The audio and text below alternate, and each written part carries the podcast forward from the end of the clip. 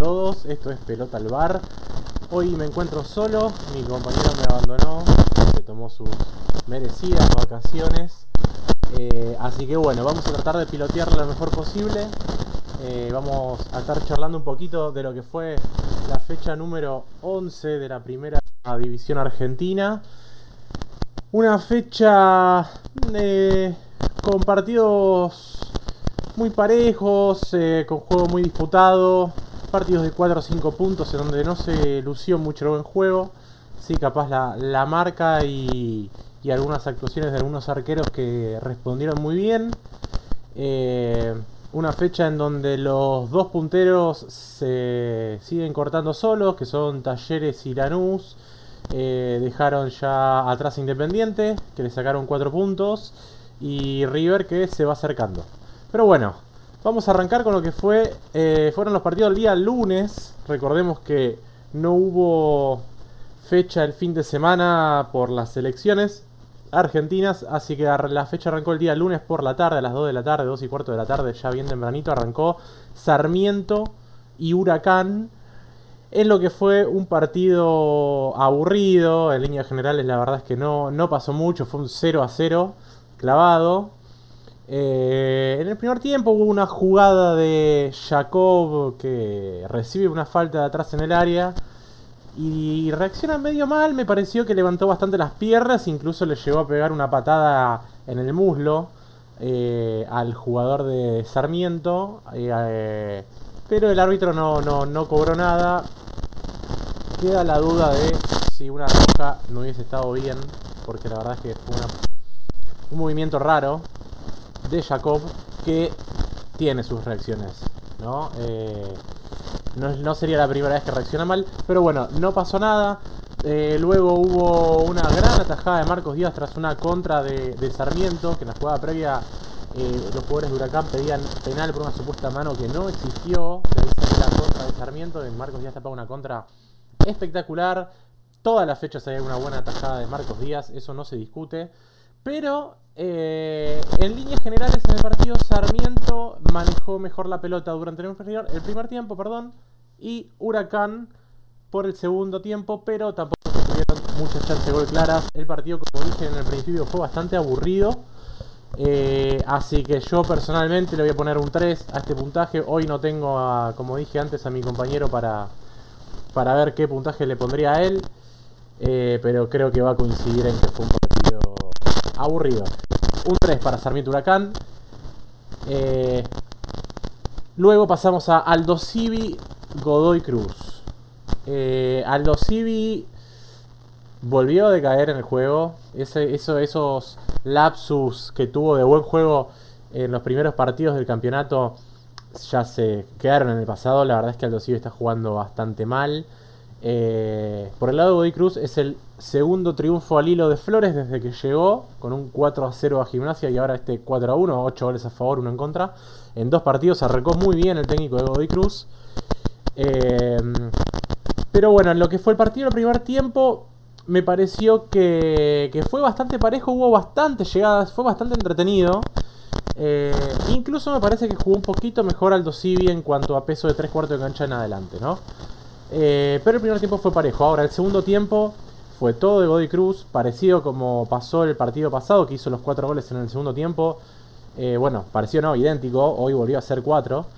Eh, y Aldo Civi creo que aportó mucho para que Godoy Cruz le haga cuatro goles. realmente defensivamente está jugando mal.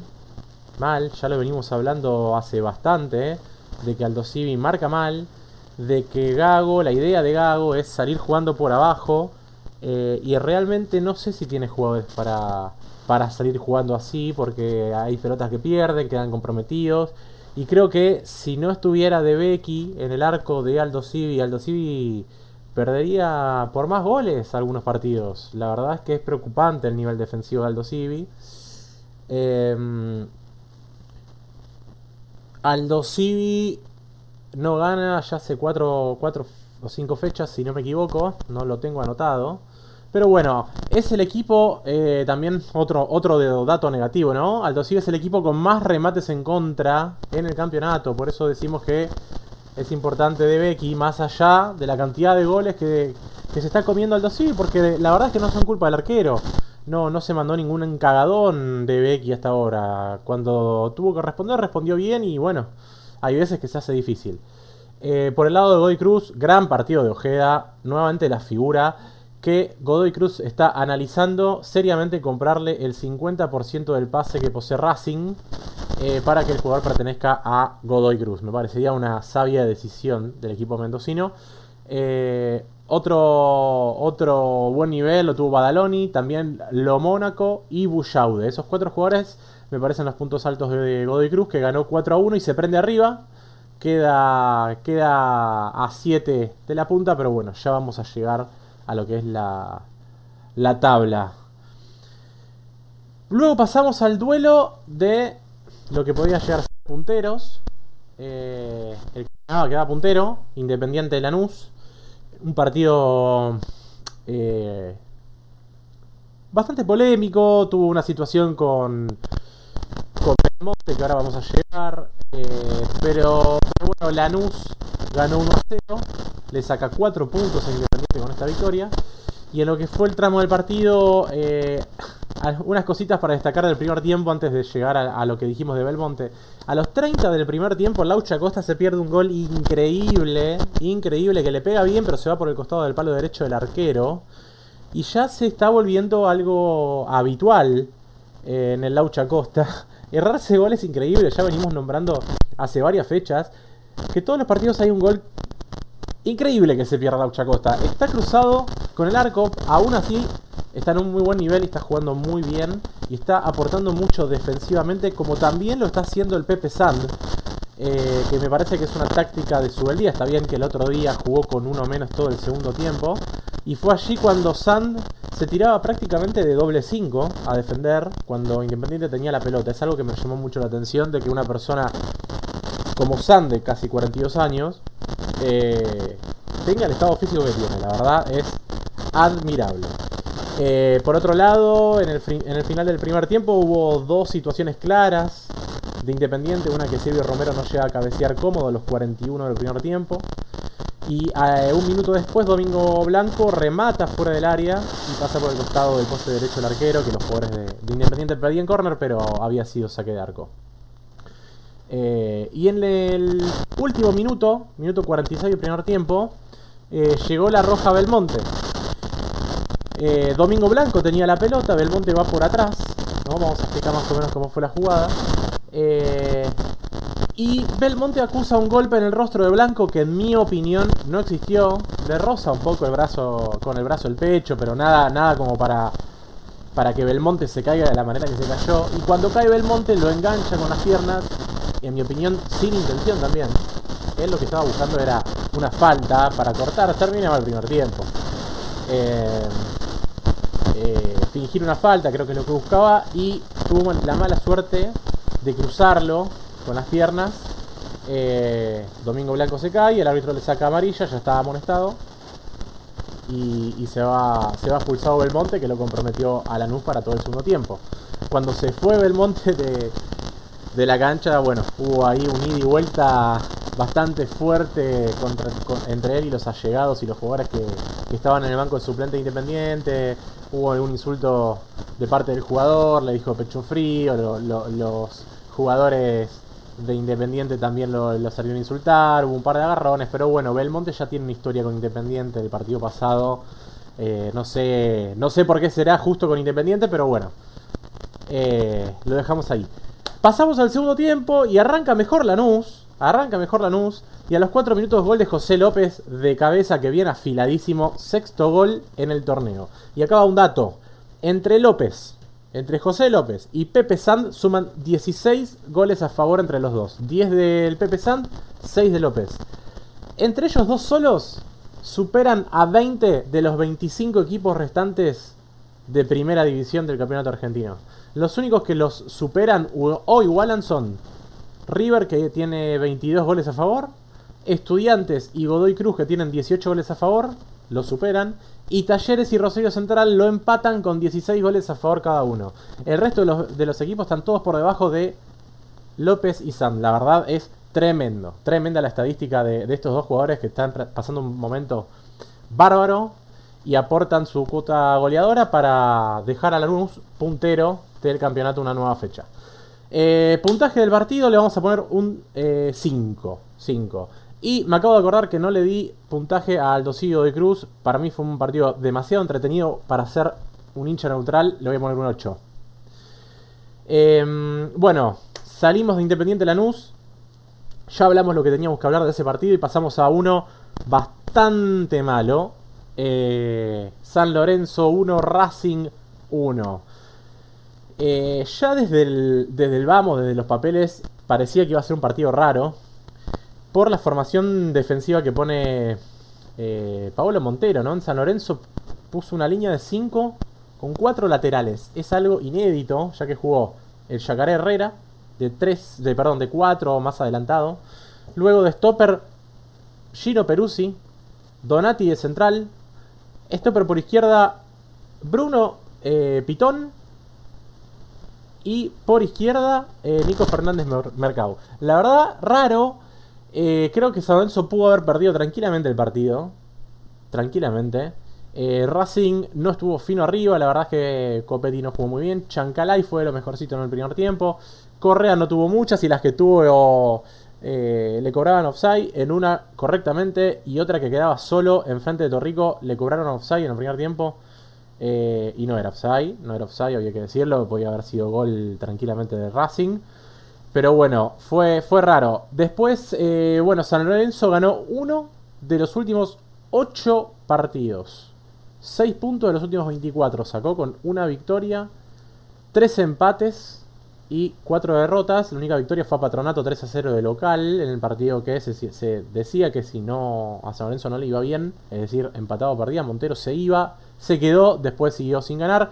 El rendimiento de San Lorenzo es malo, veremos cómo sigue eh, en el transcurso de, la fecha. La próxima juega con Rosario Central. Em, los goles, la verdad que fueron muy lindos los dos. Primero el de Sabela, de. de fuera, fue, desde fuera del área, un lindo remate colocado al costado del palo que cortó una racha de 439 minutos sin recibir goles de Racing. Em, ahora vamos a dar un tatito de Arias también. Y el gol de Neri Domínguez en el último minuto del partido. Eh, también bombazo de afuera del área. Eh, inatajable para Torrico. Algunos dicen que podría haber hecho un poco más. Eh, estaba medio tapado, qué sé yo. Vamos a dejársela pasar esta vez a Torrico, que venimos siendo duros con él últimamente. Y bueno, el partido terminó 1 a 1. Eh, un dato de Arias. Arias suma 14 vallas invictas de los últimos 18 partidos jugados. Y solo recibió 6 goles en contra en esos 18 partidos. Tremendo lo de Arias. Está en un muy buen momento. Y bueno, como dijimos, el partido fue bastante aburrido. Y le vamos a poner un 4, un 4, un 4 al partido. Vamos a pasar ahora al otro, al segundo 0 a 0 de la fecha. Eh, Gimnasia Vélez cerraron el día lunes. Segundo partido de Gorosito en Gimnasia. Eh, un empate y una derrota. Y aún no convirtió goles en dos partidos. Eh, Vélez jugó mejor, atacó mucho más, tuvo llegadas muy claras. Eh, siempre nombramos los mismos niveles altos de Vélez, no los vamos a repetir de nuevo. Ya sabemos cómo juega Vélez. Es un partido que no nos dejó mucho porque la verdad es que fue un empate que a ninguno le servía. Eh, creo que la figura del partido igual fue Rey, el arquero de gimnasia. La verdad tuvo unas atajadas espectaculares. Y le vamos a poner un 5 a este partido. Bueno, vamos a pasar a los partidos del día martes. martes 14 de septiembre arrancó Talleres y Platense, el otro equipo que quiere ser puntero, que quería ser puntero cuando termine esta fecha, que ya venía con el resultado de Lanús, es decir, que Lanús le sacaba 3 puntos a Talleres, y Talleres cumplió y ganó. Eh, y jugó como juega Talleres todas las fechas, juega bien, la verdad es que lo que, lo que está haciendo el cacique Medina con Talleres es fantástico, es un equipo sólido, puede tener alguna falencia defensiva, pero tiene un arquero muy bueno, la verdad es que lo de Talleres es, es, es muy muy bueno. Eh, como dijimos, ganó 2 a 1. Sigue puntero del campeonato. Se mantiene firme en la punta junto a Lanús. Eh, los goles llegaron todos en el segundo tiempo. Al primer minuto fue un muy lindo gol de Fertoli, que acomoda muy bien la pelota en el costado del palo izquierdo del arquero. La verdad es que Fertoli se adecuó muy bien al esquema de talleres, viene de tener paso eh, medio pelo en Racing, no fue ni muy, bueno ni muy malo, un paso malo en San Lorenzo. Eh, la verdad es que es que en Talleres está encontrando, o, mejor dicho, casi que Medina también está, está tal vez ubicando en el campo de juego eh, en el lugar correcto a Fertoli para, para, que, para que juegue de la manera en que lo está haciendo. La verdad es que lo está haciendo muy bien. A los 5 segundos, es decir, 4 minutos después, llegó el gol de Shot, eh, que ya viene de convertir uno o dos fechas atrás. Un lindo tiro fuera del área la otra vez. Eh, hoy la tocó ahí en, el área, la empujó, definió, definió bien para poner el 1 a 1, pero enseguida Auski, que viene afiladísimo también, eh, puso el 2 a 1. Auski llegó a 4 goles en el campeonato. Partido parejo. Platense no juega mal, la verdad es que no juega mal, pero sigue teniendo falencias defensivas que comprometen el resultado, ¿no? Eh, por algo está en el puesto 24, tiene solo 10 puntos. Eh, pero bueno, yo creo que, Platense con un poco más de trabajo de Madelón puede llegar a levantar el nivel.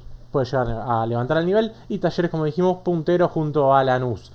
Eh, puntaje para este partido le pusimos un, 5. Bueno, después de Talleres Platense pasamos a Arsenal Colón. Colón que suma 5 partidos sin ganar. Eh, ya se fue desdibujando ese Colón, ni hablar campeón. Y sobre todo también el Colón de las primeras fechas de, este torneo, que arrancó muy bien. Como dijimos, lleva 5 sin ganar. Después por el lado de Arsenal, no gana desde la fecha 3 del torneo, que fue 1 a 0 a Argentinos Juniors en Sarandí. Em, que fue la única victoria, aparte, de Arsenal en, el torneo. Una sola victoria. Y después empató 4 y perdió 4. Eh, desde que asumió Damonte en Arsenal, perdió 2 y empató 3. Eh, y no convirtió ningún gol en los 5 partidos. 0 goles a favor, 7 en contra porque perdió 3-0 con Racing. Después perdió 4-0 con Rosario Central y 3-0-0 consecutivos. En lo que fue el partido, Arsenal mejoró el rendimiento colectivo del equipo. Está mejorando, claramente. Pero eh, le sigue faltando gol, que es algo que tiene que solucionar cuanto antes. Cuanto antes. Eh, en el primer tiempo hubo un penal para Arsenal. Una mano dudosa, pero bueno. Eh, cobraron el penal y Mazola la tiró muy por encima del travesaño. La verdad es que le pegó mal, le pegó mal. Pero bueno, el puntaje del partido le vamos a poner un 4 porque, qué sé yo, entretuvo un poco. Hubo alguna que otra llegada de gol. Fue parejo, el empate está bien. La verdad que está bien. Incluso si tengo que elegir a alguien, para mí merecía un poquito más Arsenal. Y Colón, que sí, ahí está a 7 puntos, tiene 16, pero eh, tiene que, volver a, retomar el nivel que, venía teniendo. Luego pasamos a Central Córdoba Atlético de Tucumán con un debut muy positivo de Rondina, con su segunda experiencia en la primera división. Recordemos que hace poco se fue de Arsenal. Eh, y ahora dirige a Central Córdoba. Eh, lo, lo más gracioso es que se fue de Arsenal tras perder con Central Córdoba. Eh, así que bueno, debut de Rondina, como dijimos, Central Córdoba 2, Atlético Tucumán 0, con dos goles de Melano, que no convertía desde su paso por Atlético Tucumán, justamente. Por, por, eso no gritó ninguno de los, dos, de los dos goles. En San Lorenzo no sumó ni goles ni asistencias. Jugó mejor Central Córdoba, fue muy superior a Atlético Tucumán, que pudo haber descontado en el final, pero no hubo ninguna clara, clara de gol. El segundo gol de Merano fue un golazo que le pega de 30 metros más o menos, la coloca abajo, la verdad, muy lindo remate. Eh, y ganó bien Central Córdoba, que llega a su segunda victoria en el torneo. Eh, supera a los equipos que estaban en, abajo de, de, la tabla. Y al puntaje del partido le vamos a poner un 4 porque tampoco hubo tantas llegadas. Fue un partido zafable. Y el día martes lo cerró Boca, Defensa y Justicia. En un 0 a 0 divertido, hubo bastantes llegadas, creo que Boca jugó mejor. Bataglia sigue invicto. Desde su asunción como DT oficial de la primera de Boca, no perdió. No perdió. Eh, es cierto que levantó mucho el nivel Boca desde que estaba Taglia. Eh, y, la verdad es que jugó bien. En, el primer tiempo hubo varios tiros en los palos, uno para cada equipo. Eh, fue, estuvo bastante parejo. La verdad es que estuvo bastante parejo, se mostró un buen nivel. Rossi le tapa una, un mano a mano a Merentiel muy bueno, muy bueno en el inicio del segundo tiempo. Un Zain tuvo sus buenas atajadas también. Eh, Marcos Rojo está en un nivel muy alto. En, Twitter ya lo pide para la selección, a mí me parece un poco exagerado, pero eh, jugó muy bien, hasta volvió a tirar una Rabona, como la recordaba Rabona contra Bosnia-Herzegovina en el Mundial de Brasil 2014, primer partido. Pero bueno, 0 a 0 Boca, sigue ahí, mitad de tabla, un poquito mejor. Eh, defensa y Justicia también. Tiene Boca 15, Defensa y, Defensa y Justicia 14 con este empate. Puntaje del partido le vamos a poner un 4. Y pasamos ahora sí a los partidos del día lunes. Eh, arrancó Unión Estudiantes. Correcto, triunfo de Estudiantes. Partido aburridísimo. Pero hubo dos chances de gol, las dos de pelota parada, las dos de cabeza y las dos estudiantes. Y ganó estudiantes 2 a 0 con goles de Manuel Castro que suma 6 goles en el torneo. Muy buen nivel de Castro. Jugador para poner en el grande T. Atentis. Atentis. Eh, y los goles, eh, el otro lo hizo Prete. Los goles llegaron a los 20 y a los 24 del primer tiempo, los dos de cabeza. Unión, nada. Absolutamente nada. Estudiantes ganó bien. Fue, fue conciso. Definió cuando tuvo que definir. 2 a 0. Puntaje del partido, un 3. Con esta victoria, Estudiantes queda a 3 puntos de la punta con 20. Muy buena campaña del ruso Zielinski. Eh, luego jugó Argentinos Patronato. Eh, fue mejor Argentinos, creo que fue mejor Argentinos, que lo pudo haber eh, ganado en el final con un remate de Lucho Gómez, que pega en el palo. Y a los 41 del segundo tiempo, ya la última, Ibáñez le tapa un mano a mano terrible a Sosa, terrible. Eh, y gracias a esto el partido terminó 1 a 1. Eh, el primer gol lo hizo Arias de penal, apenas empezó el partido a los 8. Y a los 70 Reniero eh, pone el 1 a 1. lo que fue el tramo del partido en general, por lo que fue el, el tramo, digamos, fue, fue parejo, el empate está bien. Aunque bueno, como dijimos en el final, esa diferencia que sacó Argentinos ofensivamente pudo haberle dado la victoria. Eh, le vamos a poner un 4 a este partido. Eh, ahora voy a tomar un poco de agua porque estar solo me seca un poco la boca. No, tengo a mi compañero para, para, para que me haga la segunda. Bueno, Banfield Rosario Central. Nos quedan dos partidos con muchos goles. Banfield Rosario Central. Ganó Rosario Central 2 a 1 que arrancó perdiendo con un nuevo gol del Jardinerito Cruz, que suma 3 ya en el torneo, delantero interesante. Em, pero en Rosario Central está Marcos Rubén, que siempre está cuando las papas queman. Eh, doblete de Rubén, que lleva 5 goles en el campeonato. Eh, por otro lado, roja para Vecchio, lo expulsaron por doble amarilla. La segunda fue un pisotón, bien expulsado. Se va a perder el próximo partido con San Lorenzo el día lunes. Y por el lado de Banfield fue expulsado Galopo, también por doble amarilla. La última falta fue un planchazo que podría haber sido roja directa tranquilamente. Y no va a jugar contra Defensa y Justicia la fecha que viene. Eh, en lo que fue el tramo del partido, creo que hubo más llegadas de Banfield, más claras fueron las de Banfield. No jugó mal Banfield, la verdad es que no jugó mal. Eh, Fatura Brown tapó pelotas muy complicadas. Estuvo cuando estuvo donde tenía que estar. Y en el final eh, lo liquidó Rubén, que fue el gol a los 42 del segundo tiempo. ¿no? El puntaje del partido es un 6. Le puse un 6. Y Banfield sigue con una sola victoria en el torneo, 9 puntos. Solamente tiene debajo a Arsenal. Tiene que, mejorar Banfield. Eh, no se parece en nada al Banfield de principio de año que llegó a jugar la final de la Copa de la Superliga con Boca, que la pierde por penales. La verdad es que, tiene mucho para mejorar Sanguinetti porque eh, acechan los promedios, el año que viene vuelven los promedios y Banfield tiene que mirar de reojo esa tabla porque no, no le lleva muchos puntos de diferencia a los de abajo. Y cerramos eh, la fecha con un partidazo, News 1 River 4, fue una planadora de River. Eh, Escoco le volvió a hacer un gol a River, que fue un golazo, que fue el 1 a 1 parcial. Ya venía de hacer un gol Nico de la Cruz a los 5 del primer tiempo, fue un golazo, una jugada colectiva muy buena.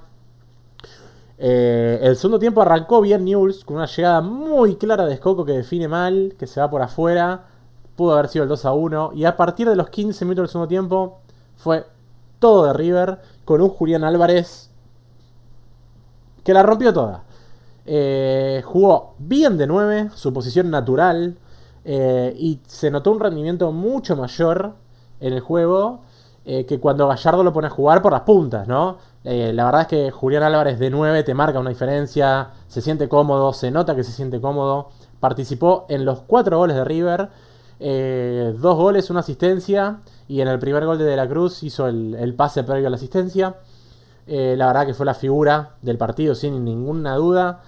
Eh, Golazo el de Carrascal, el tercero fue un golazo. Una triangulación entre De la Cruz y Julián Álvarez. Primero toca De la Cruz a Carrascal, que hace una pared con Julián Álvarez en el área, define bárbaro. La verdad que Carrascal jugó un muy buen partido también. Eh, y bueno, como dijimos, la gran figura fue Julián Álvarez. Y con esta victoria River se recontraprende arriba. Queda a dos puntos de Talleres y Lanús. ¿sí? 21 puntos para River con esta victoria. Y es el equipo más goleador del torneo con 22. Tremendo. Así que bueno, cerramos la fecha 11. Vamos, a, vamos con las figuras. Eh, voy a, a tomar un traguito de agua primero.